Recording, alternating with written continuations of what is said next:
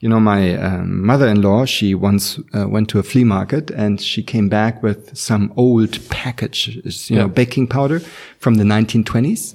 And in all our offices, we have a little package framed, you know.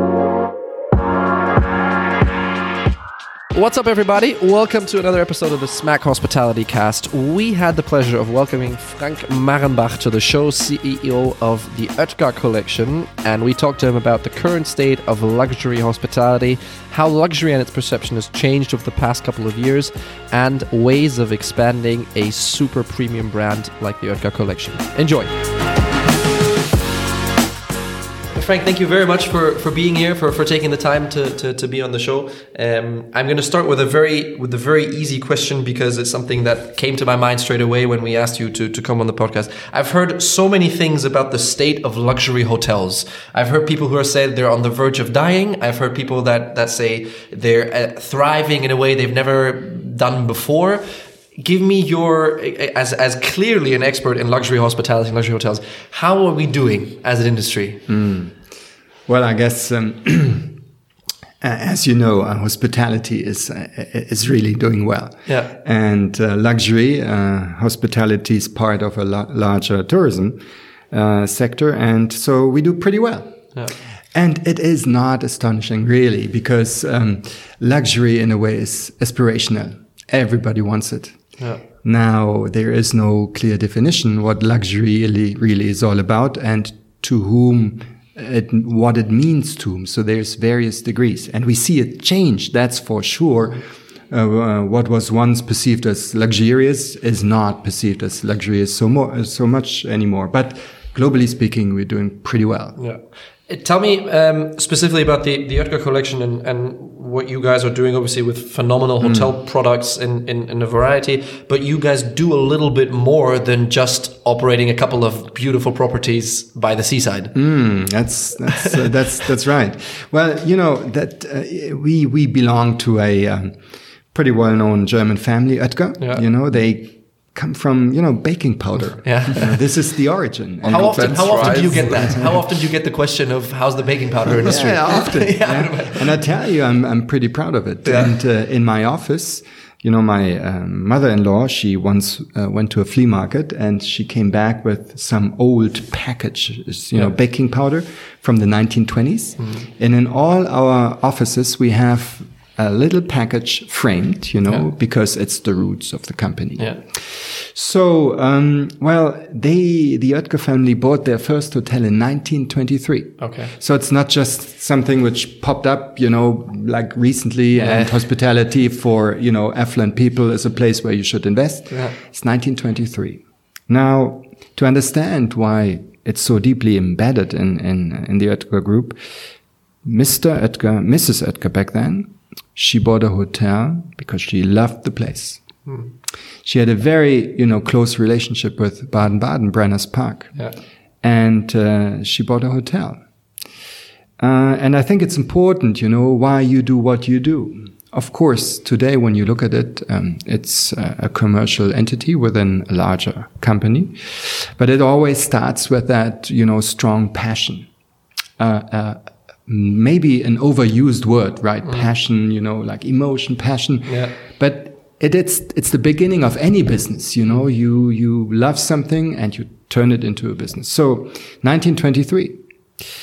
Uh, and then, you know, hospitality was not never really something looked at, you know, it's like st- of strategic importance. Yeah.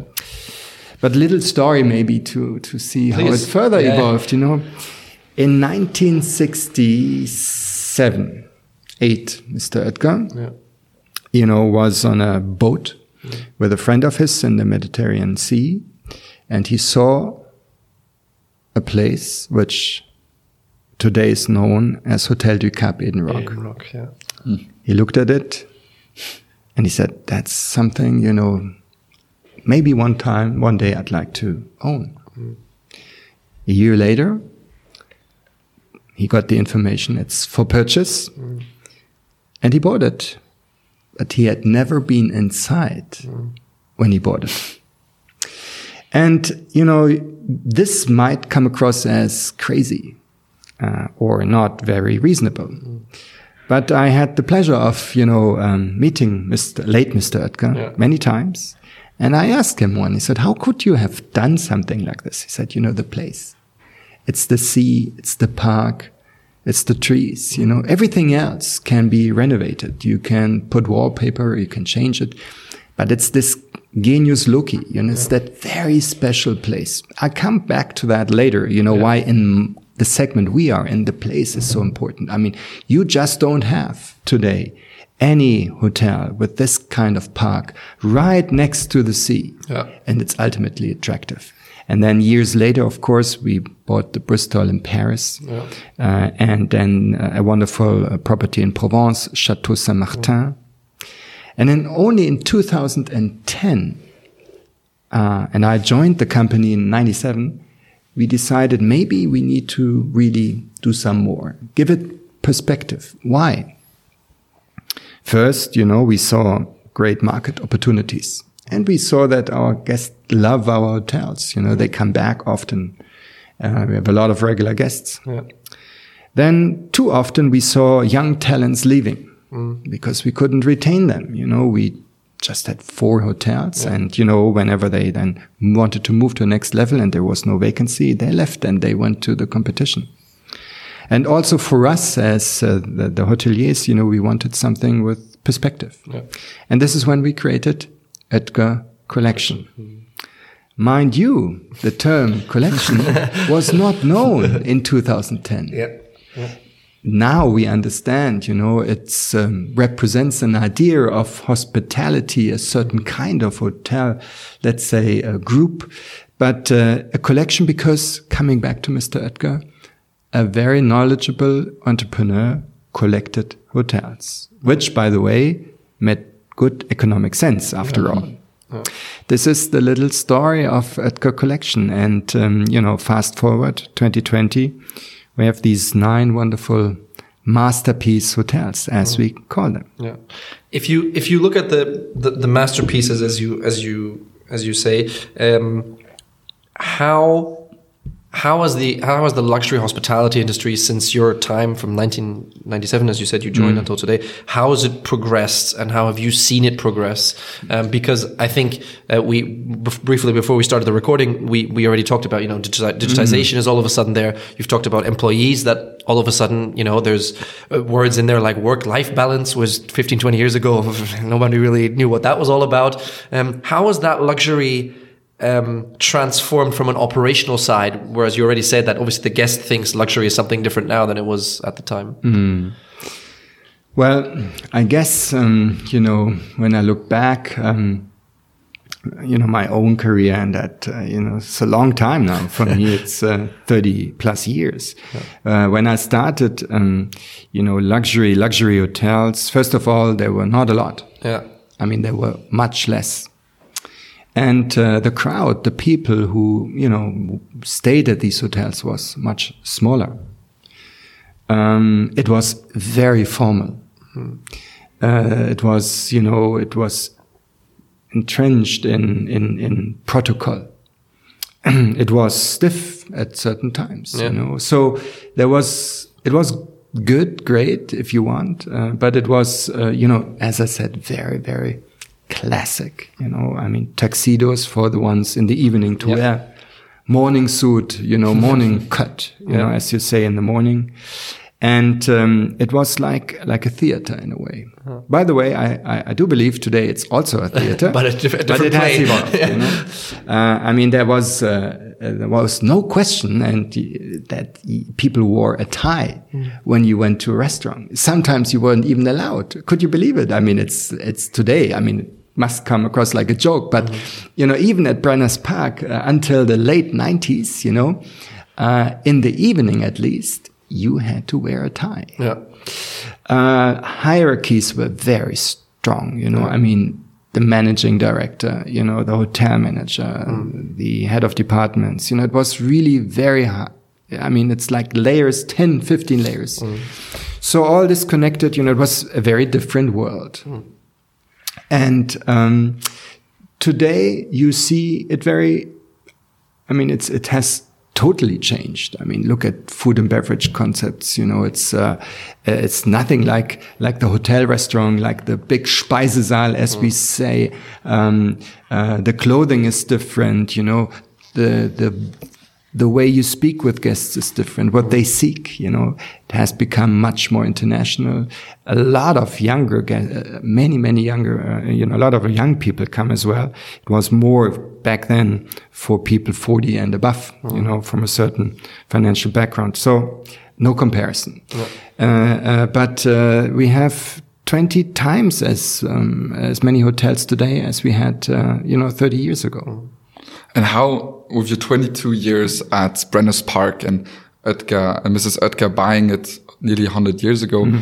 how did you see the Brenners Park especially evolve over, let's say, the last 20 years? Mm -hmm. And is it always the same focus? Was it uh, always luxury, of course, as the main uh, goal, but has the focus of your guests changed?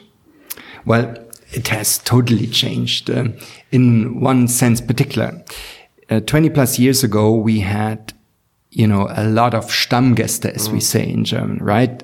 The regular guests. Mm. They came every year for a month. Would you believe it? Yeah, yeah. for weeks, you know, staying the whole summer, mm. requesting the same table, you know, the same daybed in the park. Uh, so it was really this, you know, it was like one family. All the guests knew each other. It was like a club. And uh, uh, so that, of course, has um, has totally uh, gone away. People now travel to all places, and of course, you know, we have a lot of regular guests, but people staying four weeks, no. Rarely.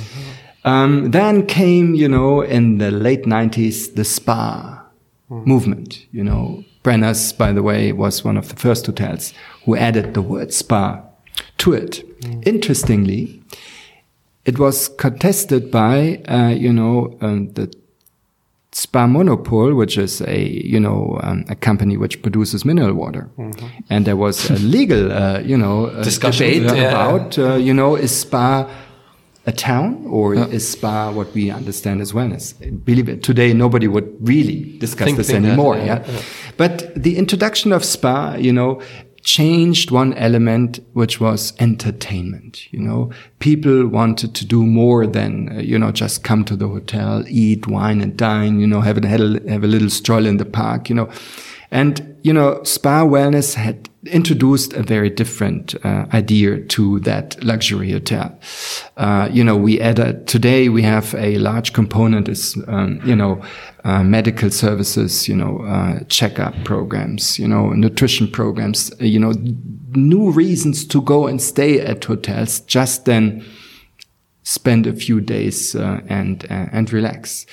So, um, the Speisesaal vanished you know, we had a 160 seat um, restaurant. Yeah. Unbelievable, you know. Mm. So, I mean, why would you today, and you know, like this one big, huge room, you know, this had has totally changed. You know, we turned it into smaller restaurants, more variety. You know, how many outlets do you have today? Four. Four outlets. Yeah. Uh, by the way, back then everybody ate at the hotel, mm. breakfast, lunch, yeah. dinner. Today, I mean, who has three meals per day. three full meals, yeah. three full meals. And I mean, you, what, what's the today, the schedule? You have a pretty good day breakfast, you know, if you stay at a good hotel and you're not engaged in business appointments, you know, you wake up later, you know, have a great back, uh, um, you know, the buffet breakfast, you know, by the way, the return of a la carte breakfast is something it's too. You know, coming, sometimes yeah, yeah. people say, ah, you know, we've seen so many buffets, you know, why don't you bring me what I want? Yeah. yeah. Uh, so to two meals, two and a half meals, mm. you know. Um, so um, that that is that was the beginning. This is how it changed, you mm. know. The the collection as a whole, um, Frank, if you don't mind me saying so, mm. is um, probably one of a kind mm. in, in, in the world today. Um, and and yet um, you're not the only you're not the only hotel company, obviously, who who thinks they are very good in luxury hotels. Mm. You've said already the amount of five star properties has exploded. Mm. Um, you know, there's there's companies that focus on five star hotels in the city. There's companies that focus on the countryside, and so on and so forth. Has that helped, in your subjective opinion, has that helped the understanding of luxury, or has it become something that's you know almost too available for it to still be something special? Well, that's a very good question. I guess generally speaking, it has helped. Yeah. Because you, what you need to look at is also the correlation between, you know, growth of demand Mm. and offer. Okay. Uh, I think, if I'm not mistaken, two years ago, one point, according to, you know, a travel organization, 1.2 billion people traveled. It's scheduled to be 1.8 billion 2030. So that's important, you know, to, to, to, to answer this question. Has it helped that more hotels in the luxury space has, have appeared? So I would say yes, because lots of them are very different. You know, I know a lot of great brands I admire, you know, so uh, if you know, take Aman, you Yeah. know, great, uh, great company. Uh, so you have uh, a Dorchester collection. I mean, there's good competitors around, uh, but there's more people who who want to have it. Yeah, yeah. So the question is always, you know, how different can you be? And I would never use one word which people easily use, but which is maybe not achievable, is unique. As human beings, you, us, we are unique. But let's face it, uh, you know, a car, a hotel, you know, anything cannot be unique. What it should and can be, in particular in the luxury space, is the notion of rarity, right? Yeah. It's it's it's not a, there's not thirty Le Bristols in Paris. Yeah. Yeah. Yeah. Or, I don't know, uh, there's not uh, 25 Eden Rocks and St. Bart's. And by the way, there's only one St. Bart's. Now, I'm giving you this explanation to also sharing with you how we look at it, you Yeah. know, what a differentiator can be. And differentiator today, of course, is always, you know, a combination of the obvious things. It's the location. But look at location as such. London. Mhm. Is London a good location? It's a rhetorical question. yeah, I guess, you know, you could say this is an attractive uh, destination for a lot of people to go. So let's go to London. So where should we be? And uh, the Oetker collection, the way we look at hotels and where we want to be, it's the golden triangle. Uh, it's Knightsbridge, you know, it's Mayfair. And uh, so you want to be in this micro location. Why? Because I can ascertain you, if you have your hotel only a mile away, maybe you have 40% less rate. It's, it's, it's interesting. So you have to be, you know, in the sweet spot of an already attractive location. And then you have to come up with a compelling architecture. Uh, mm, mm. And then you have to come up with, you know, suitable concepts. And then you have to attract good, good people mm. who live this. Uh, because the answer, you know, why is this hotel a little bit better? It's hard to detect. And then what I realized over time, you have to be focused. Do not be everybody's darling. Yeah. I can't appeal to everybody. By the way, appealing to everybody, like us human beings, you always be a very boring guy because, you know, if you had, if you don't have, you know, a certain, you know, convic- conviction and a, and a good attitude, uh, then you, nobody will remember you. And so it is with hotels. Yeah. So when you put this together, you realize, well, maybe it's not that easy mm. because other people want it too. Yeah. So the ability to get there, you know, to secure a place, to own a place, to attract the people, you know, that makes it special. And because it's rare, it's sought after. Your, yourself now saying rarity is very, very important. And having now changed just last month uh, from being a CEO of the Oetker collection and the director of um, the Brenner's Park, how is it changing? How's your the strategy of Oetker collection changing, or what is your goals in the future that you said now I need to focus completely on the Oetker collection? Do you want to expand? And if you want to expand, how will you keep that level of rarity, or how will you choose the places where you're going to open the next Brenner's Park or the mm-hmm. next uh, Cap Eden Rock? Mm-hmm. By the way, there will be no Brenner's Park next. There will be no Hotel du Cap next. Mm. This is, by the way, the big differentiator because every single time, which is cumbersome, you know, we can't scale the way other companies do because you always create Something a new. one-off piece. Yep. And this one-off piece, you know, takes a lot of time and work, but it's because, you know, it's only there once. Uh, people go. Uh, nobody will ask you uh, if you say, I, I just came back from Hotel du Cap. Which one? Nobody would say, uh, I stayed at Brenner's and said, which one? So just to, for this point. So the reason, you know, I need to talk to you a little bit about what I always, what I believe will stay and what will maybe go. Stay, and this is the reason why I, after 10 years of doing both, I decided to focus uh, on the on Oetker collection. Wonderful hotels need wonderful hosts. And let's together, you know, think about what a host is, you know, because there is a fundamental difference between a super service provider and a host. And, you know, let's say next Friday, you're invited by friends of yours. You go to their place. You have your bottle of wine with you as a little, you know, thank you. Uh, your friend opens the doors, you know, there's other people.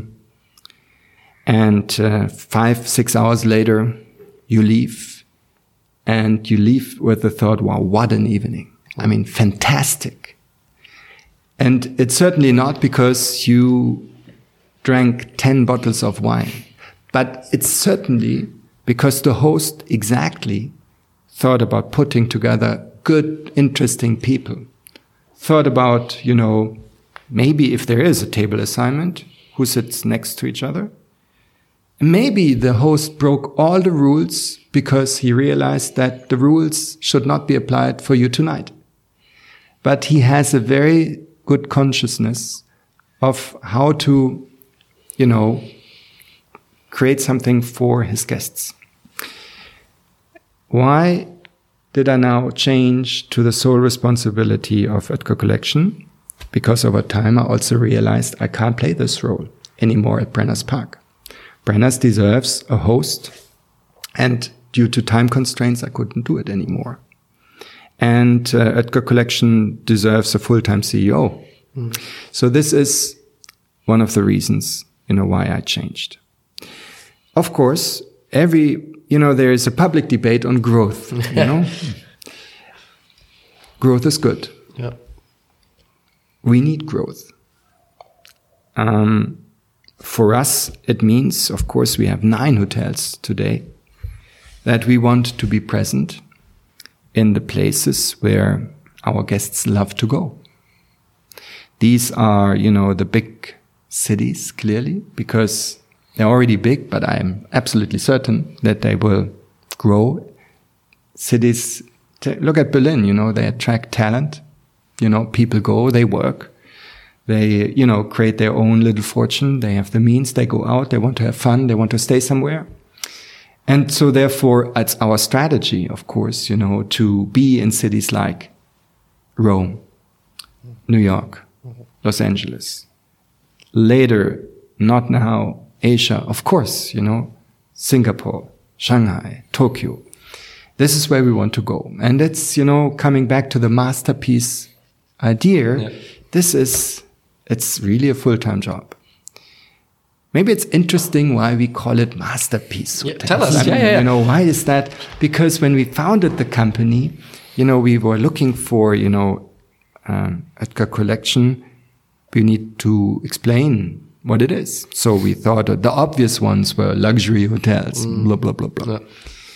And then one, uh, you know, team member said, no, no, you know, it's a little bit like the Mona Lisa, right? The hotels we have. There's only one and you go to the Louvre, have a look at it. And it's a master, they're all masterpiece in their own rights. Mm. This is how it started. Now, I want to be humble enough not to say we are the Mona Lisa, mm. but the idea to have always a single hero put together created this individuality together notion of Oetker collection. And that makes it special.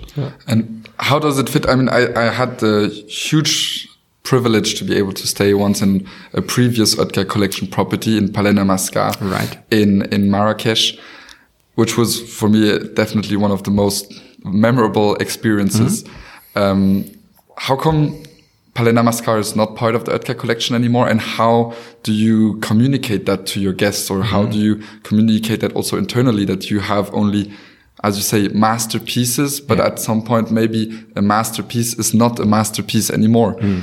Um, how can you share us your your thought process? Why actually this happened and Yeah. how that fits in your communication? Palais Namaskar was sold. You know, we didn't own it. It was sold uh, after a few years to a new owner who uh, wanted to have a four star plus concept, which doesn't work for us. That's the simple reason. And therefore we separated, you know, and uh, uh, we let go Palais Namaskar. Uh, because, you know, we, of course, we cannot accommodate anything but, you know, a five star plus hotel. This is the single reason. Now, we own four of our hotels, you know, Brenner's, Hotel du Cap, Le Bristol, Chateau Saint-Martin. We co-own Eden Rock St. Bart's. So, you know, wherever we can, you know, that's maybe also the learning, you know, when you, we, we signed the contract of Palais Namaskar early 2012. It was, um, our first hotel, you know, which we managed. And today, of course, we, you know, would have a very close look, you know, what uh, uh, an ownership structure, is it aligned with our thinking and how likely is it that due to ownership change also, you know, the way the hotel should be run changes. That's the learning, you know, so therefore, um, no Palais Namaskar anymore. If you if you look at the again on a on a more global perspective, um, Frank, if you if you look at what you've said in terms of you know selecting and and, and growth, um, how how tricky is it for you to select exactly what you've described? Because it sounds like, with all due respect to some of the big mm. brands, but you put a lot more thought process and um, you know trying to distinguish can this work with mm. our values? Can this work with our product? Um, can this work with our masterpiece idea? Then let's say selecting the next. I'm not going to say brand now because I'll get into big trouble. Mm. But selecting the next big five star hotel of a brand that already has 150 five star hotels. You know, f- first of all, I have a lot of respect for, you know, the Agreed. big brands Yeah. and they have a different strategy. So if I would run, you know, a, a big mono brand, Yeah. uh, I would look at it differently too. Um, now we are first and foremost still a family owned company. You know, the, uh, our shareholders, the Oetker family, they also want to be, you know, associated with hotels which are in harmony with their own understanding of good hotel keeping. Um, I guess we sort of approach it a little bit like maybe Mr. Oetker, Rudolf August Oetker, uh, in you know the decades before, he sensed a place. He tried to read a place, you know, and it uh, it has to be appealing to us, not for us, but it has to appeal to us in a way that we can you know, sense that our guests would like to be there. I guess that's the way, you know, you, you, you go, you scout, you have a look, you know, you feel. And, um, I mean, there's sometimes it's, you know, you can't only come with, uh, you know, s- like analysis on, on destinations. Of course, we read them too, you know, clearly. But then again, we need to go, is it, is it, it's a good place. That is, does it feel well? Is there a great architecture or is it a new build? And this is also intuition, you know, this is how we do it.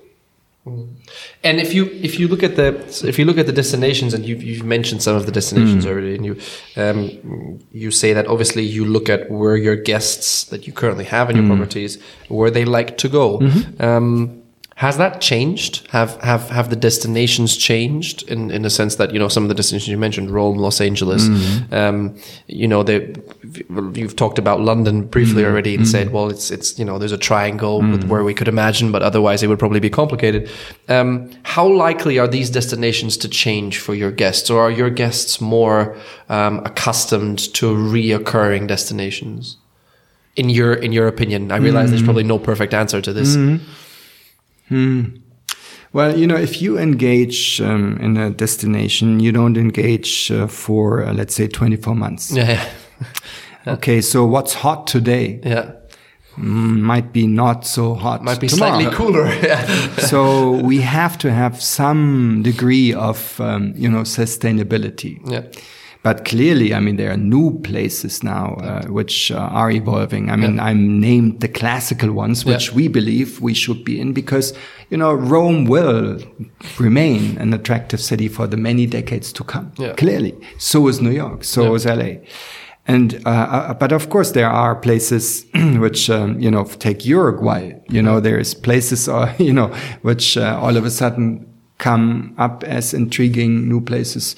Can you give go. one or two examples in, your, in your opinion? Yeah. Um, well, you can f- take, for instance, uh, South Korea. You know, South Korea is super interesting destination. You know, it's very creative. A lot of uh, you know young people there. A lot of companies. South South Korea is really uh, you know super interesting. Um, take uh, you know the whole of Scandinavia, some remote places in you know Finland, Sweden, you know hotels on on ice. You know, I mean really Yeah, just very remote. Uh, the rediscoveries take uh, Chichester, Sussex, you know, uh, the southern parts of uh, of the London region, you know, which are quite beautiful uh, in my understanding. Um, take uh, you know Mongolia. There's you know there's interesting places. Iceland, you know. Few years, I mean, ten years. Who went to Iceland? You know, If you Uh, didn't have to go, Yeah, yeah. exactly. So, so there's, but for us, you know, we need, look, as a company, we can't make a destination. Yeah, We're no, too small. yeah. I mean, we can't put a destination on a, on, a map. yeah. Uh, there, there is this, uh, talking these powerful big brands, they can do it, Mm. you know. Um, Sao Paulo, for instance. That's pretty much a discovery Mm. because Sao Paulo used to be, you know, like big business, 22 million people, you know, not so safe, lots of traffic, you know. But I can ascertain you, Sao Paulo is a wonderful city. Art, food, you know, the scene is wonderful. There's a vibrancy, uh, unbelievable. So I didn't have Sao Paulo on my map 10 years ago. Yeah. Yeah. taking a bit a step back from uh, Oetker collection, and you mentioned also, but going back to Brenner's Park, you mentioned before that also you have now more medical uh, treatments mm-hmm. also at, at your hotels. So this is of course the topic of medical tourism mm-hmm. or Chinese travelers who travel mm-hmm. more. What are for you the most important tourism trends or travel trends, especially for the luxury segment? Yeah. Um, multi-general travel, skip gen travel. Very interesting. You know, the grandparents taking the grandchildren because the middle generation has to work a lot. And the grandparents, they want to spend quality time with, the, you know, uh, the little ones. Yeah. And uh, that's interesting to see, but it's also um, challenging us because you know the generation of the gen- uh, grandparents and the grandchildren they want to do you know different things. Multi generational travel, you know, very strong. We created masterpiece estates, as you know.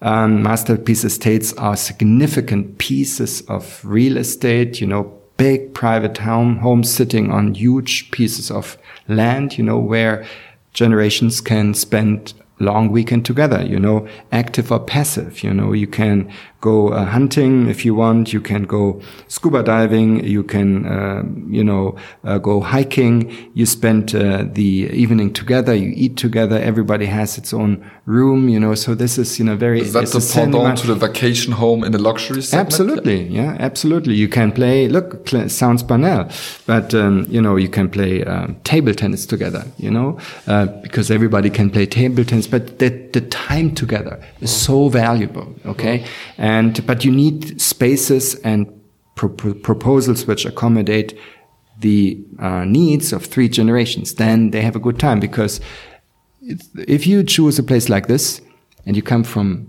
being busy, you still, interestingly, want to remain busy. Mm. Okay, there's no fun in just sitting still and doing nothing.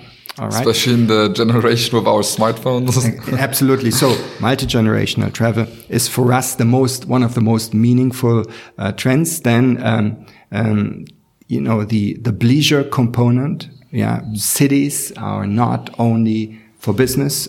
Uh, and I love it too. You know, my most favorite way of spending weekends with my wife is, you know, we go to a nice city, mm. you know, where you have that vacation, but you have a lot of things to do. Yeah. So that's very good because our hotels, take a Bristol in Paris or the Lanesborough in London, you know, the companies don't pay these rates anymore, mm. you know, so, you know, you, you pay, I don't know, in London, maybe a good corporate, you know, guy pays 400 pounds. Mm. You know, we are at at 1000 mm. you know so we need you know um, people who go also for leisure purposes yeah. so that's the second trend and um, yeah so that is most meaningful for us yeah.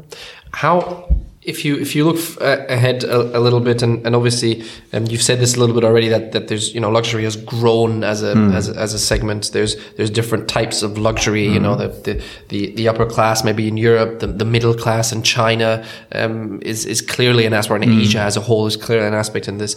Um, how easy has it been accommodating for the luxury industry different regions. The europeans the asians clearly the americans are still in there um, you know the, the, the eastern european uh, um, travelers. How how easy is that? You've said you don't want to please anyone and probably you can't. Mm. well, at least not with with you know with with um, with most hotels. Um, how complicated is that? Diversity is beautiful but it's very hard to manage. Yeah Okay, so uh, if you have guests from all over the world, you know, with different expectations, mm. different habits, you know, it's not easy to, you know, um, keep your place in harmony. Mm. You know, it's it's challenging for uh, our team members too. You know, um, you have to be pretty knowledgeable of how to address these, you know, various you know guests. Uh, they behave differently. Sometimes also you see that guests you know, among themselves. Mm, sometimes it's not always compatible. Yeah. Okay. So I guess that's, that's one of the components we need to really, you know, pay a lot of attention and, and train our team. It's, it's, it's difficult yeah. to manage diversity on a daily, uh, level, you know, yeah. on a daily basis. Um, Tell me, uh, we haven't talked about uh, digitalization at all. Um, clearly, clearly a topic that is close to our mm. hearts. Um, I, digital guys. yeah, exactly. Um, tell me the, your your very own perspective um, on on the luxury industry. I realize that obviously in the you know in the in the in the budget hotels, um, digitization can you know you can automate a lot and, and so mm. on and so mm. forth. Um, is automation really something that that you're even looking for in the luxury industry? Because I imagine you've said this many times now since we've since we've been uh, recording this. Um, you you always will have to somewhat focus on the people and and and delivering service, um, which with all due respect, but the robots cannot do quite yet. Yeah, not yet, uh, not yet. Mm -hmm. Yeah, mm-hmm. and yet I'm sure your distribution has changed a little bit as well. You you had to address you know transporting emotions and experiences over digital media. Um, give me your your opinion on how luxury and digitization has has evolved over the past couple of years. I think it's uh, it's it's a perfect couple. Yeah. Uh, because even for, in particular for smaller companies like ours, because never ever it has been easier for a fairly reasonable amount to create good visibility. I mean, remember, you know, 20 years ago, you had to run significant ad campaigns to create visibility. And that was only for the ones who had deep pockets, not for yeah. small companies yeah. like ours. Today, you know, much easier. Not easy, mm-hmm. but it is easier to create if you have a compelling story. And I mean, luxury, the, you know, the subjects of luxury. I mean, uh, you can visualize them so, nicely that people like to look at it, you know. So therefore, if the aesthetics, you know, which we have and the stories we can tell, I guess it's made for each other. And I would even go so far, um, if you do not really engage there, people will not find you. You know, they will not know that you're around, you know. At, I mean, how can I reach anybody in today Asia, you know, and talk to him or her about, I don't know, uh, let's say Jumby Bay Island. What should I do? Should I send a brochure to whom there is no post box anymore? You know, Yeah. there's nothing I can do. So uh, I think it's it's one of the biggest opportunities for us in the luxury segment. And how do you reach your guests? What are your distribution channels, your marketing channels? Where, do you have a lot of direct bookings? A lot of, you said before, back in the days, you had loyalty. People came every year for a month. How does your distribution mix or marketing mix look today? 90% is digital. I mean, we have one single printed piece, which is our, you know, Eden Bean magazine. You know, it's what sits in the rooms and is sent to the guests because you have to have something tangible, you know. Uh, but even there, you know, it's, it's about talking, uh, you know, telling stories about what we do. It's, the rest is purely digital, of course, you know. Uh, so today, uh, you know, we have, um, I, the team doing it is, is five people in Paris, you know, with sales marketing communication is in Paris. The financial holding is in Baden-Baden, but they do nothing but, you know, making sure that the hotels come across nicely and the content is in harmony of what we want to be perceived as. Mm-hmm. Okay. So, and uh, on each property level, you know, it's uh, the, today the digital marketing manager. Most of the time, these people sit on the executive committees of of us. Even for me, if I have something to say, you know, well, I don't write letters anymore. okay? So maybe to guests, you know, before, you know, but um, so it is. Social media is extremely important, of course. You know, um, it was Facebook, still is to a certain degree. Instagram, of course, no surprise to none of uh, us, uh, is the number one, you know, uh, channel for us to convey, to stimulate interest, you know. Uh, and uh, of course, everything else, you book a table online today, you know, 80% of the guests book on, online. Uh, yes, we have still a lot of guests calling us, making a reservation, you know, this is significant for us. But in terms of marketing, you know, this is all uh, digital. Uh, videos is important, you know, 3D, you know, some, some, I mean, the, what's the, the idea is how can I get across the emotion which we believe we, we, we, we, we create at our places. And that is what you need to do. Uh, the old idea about segmentation, you know, like classical segmentation, the individual traveler. Yeah, this has all changed. You know, today it's the buyer personas concept. You know, you you know you try to appeal to a persona and you talk to him in stories and you try to you know feel and understand what's the tonality the pictures you know the words which come across. Otherwise you're overlooked.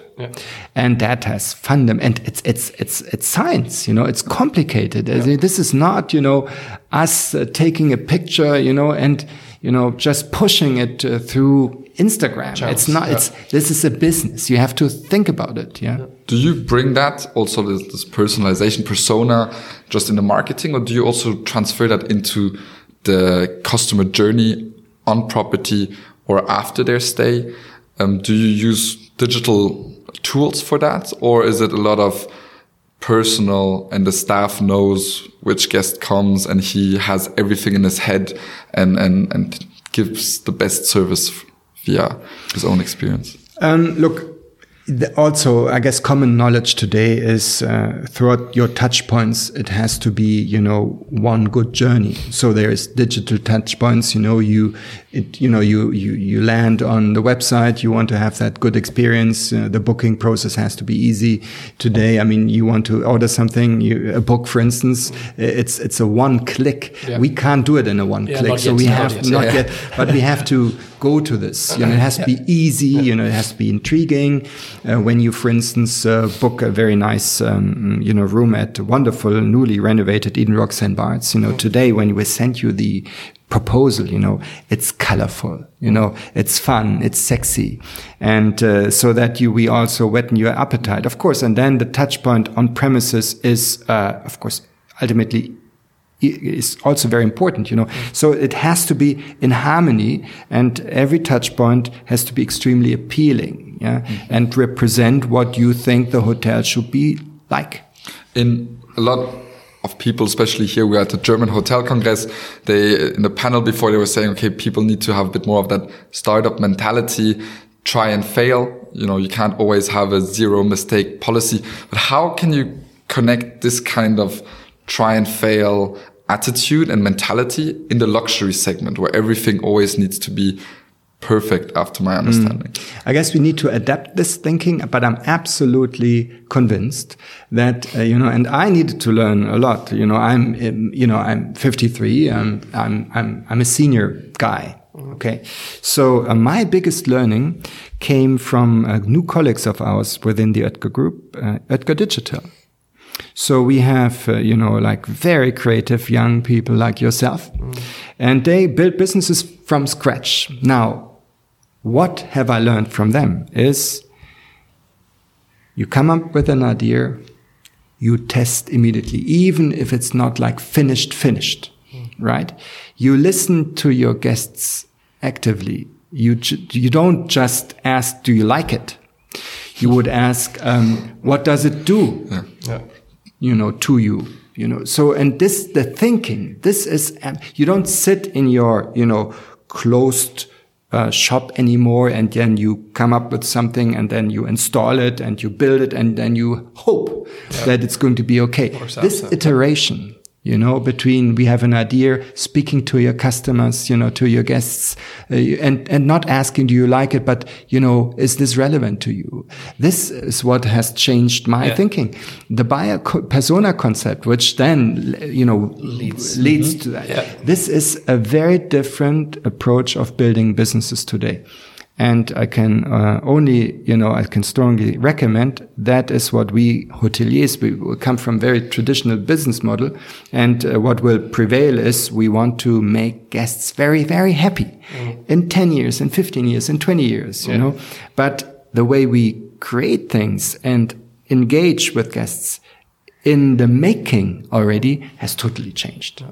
How easy how easy was that transition, uh, Frank, towards influencing people digitally for for the luxury industry and also specifically for you guys at Oetker? Because I imagine coming from a very classic approach, coming mm -hmm. from a mm-hmm. very you know classic strategy in terms of what you did in, in, in your marketing, especially um, for the luxury industry and companies like yours, um, it must have been difficult to keep that perfection in your communications in a, in a field that was essentially new at the time because mm. you know we, we all knew okay we roughly knew how facebook worked and mm. we mm-hmm. were able to upload a couple of pictures mm -hmm. but the effect and the, the consequences certain decisions online have -hmm. cannot have been apparent to you the first time you did it no no well I, but i guess look this is um, I, if you have an open mind, yeah. you know, and any business, every business leader is curious, mm. uh, you know, is not afraid of taking certain risks, you know, and there is some trial and error, you know, and you do something.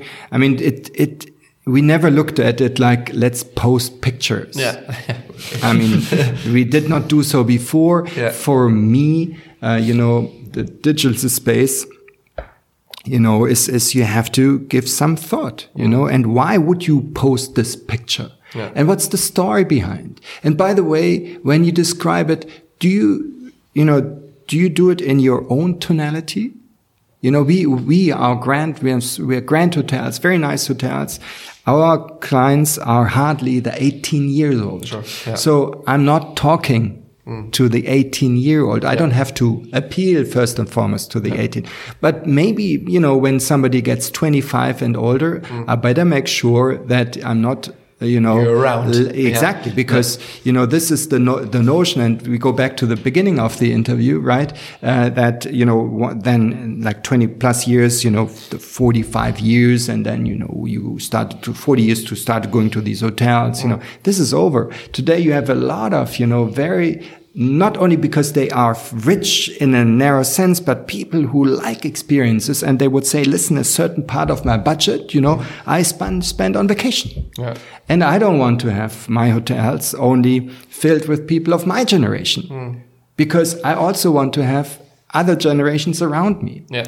So in this sense, you know, um, you know, there was a lot of trial and error, Yeah. but of course, you over time you see what people like. You know, what's the What the engagement rate? Yeah. You know, uh, how much do people look at? Does it eventually lead to sales? What are the topics? You know, people like to see, talk about. And that is not rocket science. Come on. I mean, we are good hotel keepers. Yeah. We're good restaurateurs. Uh, This is about food, beverage. You know, this is about good music. This is about art. This is about good sleeping. This is about good people. And this is what we try to convey.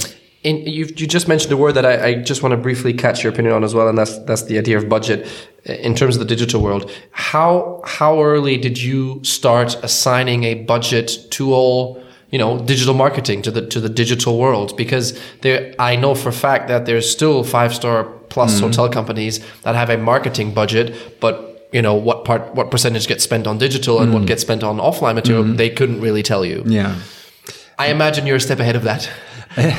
well, you know, I, I, um, I, I hope we are at least, you know, doing okay. here. later, yeah. At least for the podcast. um, no, but uh, I can tell you exactly 10 years ago. Yeah. Because 10 years ago, we engaged um, uh, our first um, digital marketing manager.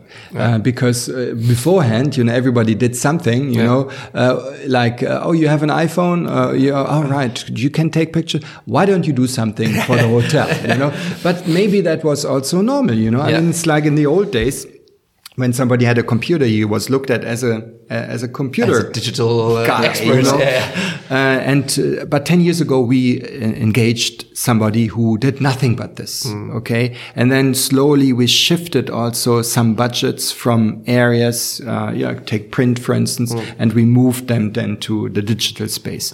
And today we we have uh, you know we, uh, in Paris we have five people. Yeah. They just do this, you know, they yeah. from morning to down, you know, Yeah. they think about uh, the uh, the the possibilities. How can we reach um, you know the right crowd Hmm. through digital ideas, right? And you know, it's not the email anymore. yes, this is also like um, if I speak to my sons, you know, I said, "Oh, you still you know write emails?" Yeah, I do. All right, but it's not how you get to your clientele anymore. Yeah. Do you have a WhatsApp group with people from your staff? Just out of you do of actually? course, Yeah. of course. You know, we have. By the way, that's quite interesting.